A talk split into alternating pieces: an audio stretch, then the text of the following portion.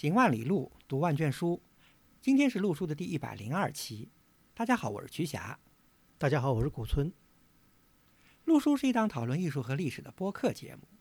我们追求行知合一的学习体验，行路读书，知其然更知其所以然。欢迎大家订阅收听。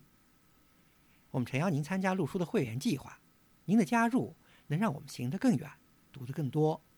有关会员计划的详情，请访问陆书八八点 com 斜杠 member。陆书之友微店是购买会员计划和会员通讯的主要渠道。你也可以添加陆书的微信号 artinstu 二零一八联系我们，a r t i n s i t u 二零一八，或者发邮件至陆书八八八八 at outlook 点 com。今天是农历辛丑年的最后一期节目，这里呢，两位主播向陆书所有的会员和听众啊拜个年，祝大家新春快乐，身体健康，万事如意。呃，如果算上两年的前传呢，明年就是陆书开播的第七个年头了。这里呢，我们要感谢大家这么多年来的支持和关注啊，真是不离不弃。两位主播呢也铭记在心，我们呢也会尽我们所能啊，做出更高质量的播客来回馈大家。全新一年的会员计划呢已经推出了，两位主播呢也请大家继续支持和关注。今天我跟瞿霞呢想聊一个挺有意思的一个地方。这个地方呢，在山东。其实山东瞿霞我们聊的不太多哈。对，那么山东哪儿呢？有一叫潍坊的地方，潍或者叫潍坊。呃，这两个音呢，我在百度上搜了一下，它都可以。但一般呢，还是“方”字发一声，就是潍坊。呃，拆个字，潍坊这个名字呢，实际上在中国的这个历史中呢，呃，出现的挺晚的。呃，它呢，实际上是由两个地名组成。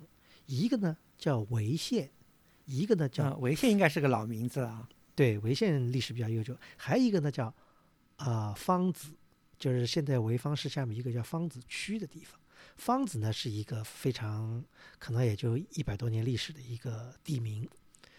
呃，那么我们呢，呃，先从潍县讲起吧。潍县呢，它的地理位置呢，一般基本上在山东的这个半岛的正中间。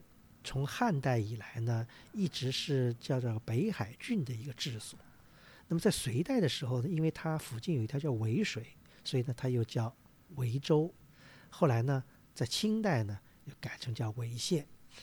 潍坊这个地方呢，或者叫潍县这个地方呢，呃，历代呢是出了很多人，尤其在清代，我没搞清楚什么原因，但清代这个地方呢是，呃，挺繁荣的。而且潍县在清代的晚期，尤其光绪年代呢，居然还出了两名状元，这个在中国北方是非常不容易了。对，很不容易的，因为大家知道，一般中国的状元都出自在南方很多，比方说去家老家苏州，对吧？出过很多状元，这个不稀奇。嗯，对。但是真的在北方，因为山东在清代一共只出过六名状元，潍县就出了两名，这是相当可观的了啊。对。那么还有一个呢，这个潍县。比较有名的呢是什么呢？是咱们大家知道这个扬州八怪之一的郑板桥，说一度呢在潍县呢做过知县，所以他呢当时对潍县呢有个描写，他说这个当时潍县是三根灯火不曾收，玉块金鸡满市楼，云外清歌花外笛，维州原是小苏州，潍县原是小苏州。我记得郑板桥是乾隆元年的进士啊，那他当知县肯定在乾隆的早期吧？那也至少说明在清代中期，潍县一直是一个比较繁荣的地方。对，说那时候很繁，因为因为潍县一直很繁荣，一直到民国。哎，这个很有意思啊。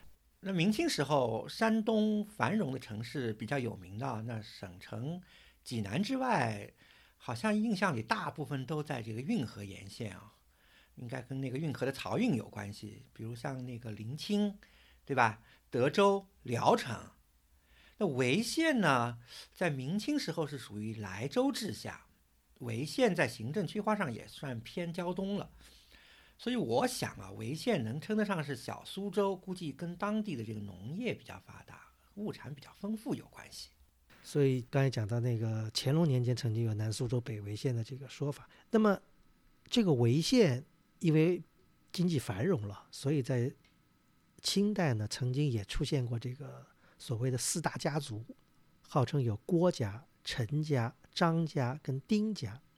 呃，讲到这四大家族里面呢，其实我们今天特别要讲的，其实也是讲这个我们今天讲潍坊的一个重头，就是潍坊在陈家出了一个大大的名人，谁呢？如果今天咱们有热衷于或者是喜好于这个古代收文物收藏的，都会知道，就是陈介祺。讲到陈介祺，呃瞿霞肯定也也不陌生，对吧？陈陈介祺是这个清末的一个大经史学家、大收藏家。啊，那古村老师提到了经史学啊，我们这里也正好可以做一个注解。呃，顾名思义呢，经史学啊是以古代金铜仪器、石刻碑碣呢为主要研究对象的一门学问。那么我们都知道，经史学呢是起源于北宋啊，但是在清代呢被发扬光大。清代人做学问啊，重视考据，就是讲所谓叫正经补史。所以呢，对古代的就是史籍之外的那些文字资料特别重视。所以清代经史学的一个特点就是什么呢？就是就是对器形啊、装饰纹样这些啊，就是比较忽视，关注比较少。但是对那些经史上那些记录的那些文字啊，非常重视，而且特别重视。所以呃，从研究或者收藏的角度来说呢，清代金石学啊，它的这个范围啊。就是它的这个研究对象、收藏对象的范围更加扩大了，就不仅包括那些就是金铜仪器啊、传统的金铜仪器啊、石刻碑碣，还包括比如说，呃，像甲骨、呃竹简、印章、封泥、呃砖瓦等等等等，反正只要有这个上面有古代文字的，都研究、都收藏。今天我们不是讲陈介祺吗？我们说陈介祺是呃清末最重要的经史收藏家。那么上面这些呢，也就是陈介祺收藏的主要内容。